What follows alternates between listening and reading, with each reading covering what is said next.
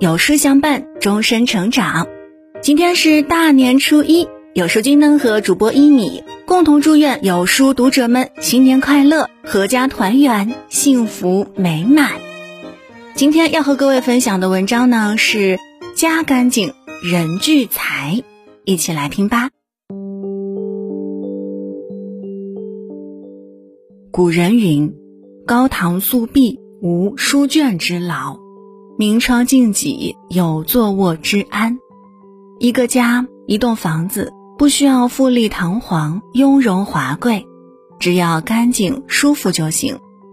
其实，一个房间干净与否，能潜移默化地影响你的命运，能透露出你的人生态度和生活层次。因为家净，财才能进。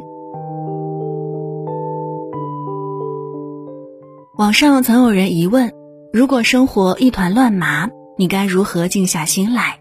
一个高赞回答是：当你心烦意乱时，你就去打扫屋子，清扫房间也是清扫心灵，将所有的不快统统扫走。《弟子规》曾言：房事清，墙壁净，几案洁，笔砚正。只有房间静了，走进去才心情舒畅，春风满面。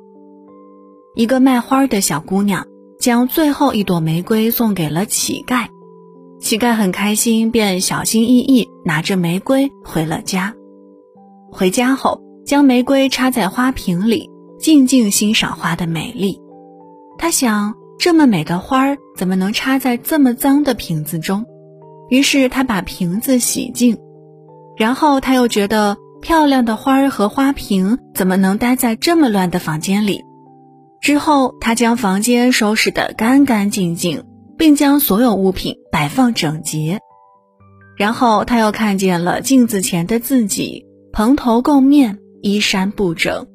他又马上去洗漱，将全身泥垢清洗。不一会儿，整个人焕然一新。你看着自己这么靓丽的一个人，为什么要当乞丐呢？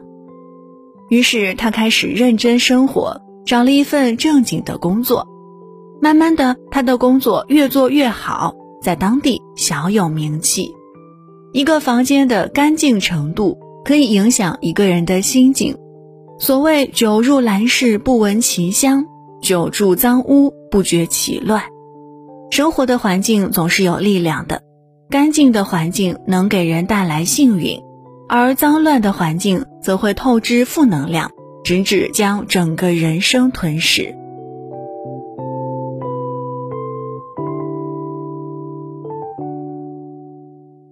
俗话常说：“财不进脏门。”一个干净的屋子，既吸引人，又吸引财气。无论是工作还是生活，干净整洁的环境是最有说服力的标签。古时候，一位刚入职不久的官员就得到了提升。他平时待人处事和气致祥，没人表现不满。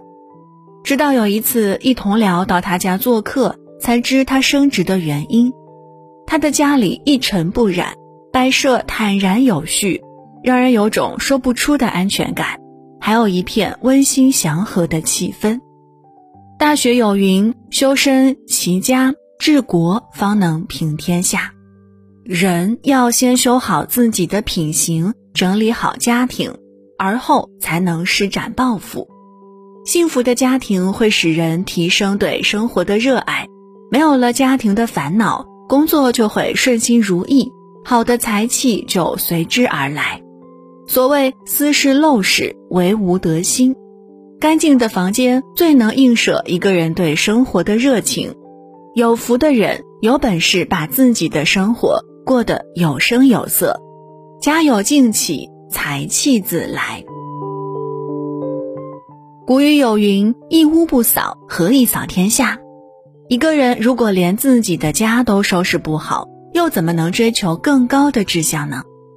一位专家经过多年研究，发现一个现象：幸福感强的人时，房间十分整洁干净；而幸福感不强的人。生活环境往往极为凌乱肮脏，所以从某种意义上来说，你的房间就像你自己，你所居住的房间正是你自身的折射，也是一种生命状态。房间的干净整洁不仅是卫生问题，更是一个人的品德修养。东汉名臣陈蕃，自幼志向高远，勤奋好学。十五岁时曾独居一室，但房间杂乱无章，庭院杂草丛生。一天，朋友来访，见屋内乌七八糟，便问：“你怎么不打扫房间呢？”他不屑一顾地说：“大丈夫当志存高远。”怎能做打扫房间这样的小事儿？朋友反驳道：“房间都扫不了，又怎么扫天下？一个小小的‘扫’字，可以磨练心性，也能成为人生的寄托与希冀。”陈帆也正是从此时开始打扫房间，磨掉傲气，成为一代名臣。通过打扫，可以学会谦卑，在忙碌中重新发现自己。其实清理房间也是在清除自己的惰性，修炼自己的品性。家境人心才能纯净，心净人自有福报。在干净弥足珍贵的今天，我们应时刻保持房间干净，这样才能迎来人生的精彩，活出生命的质量。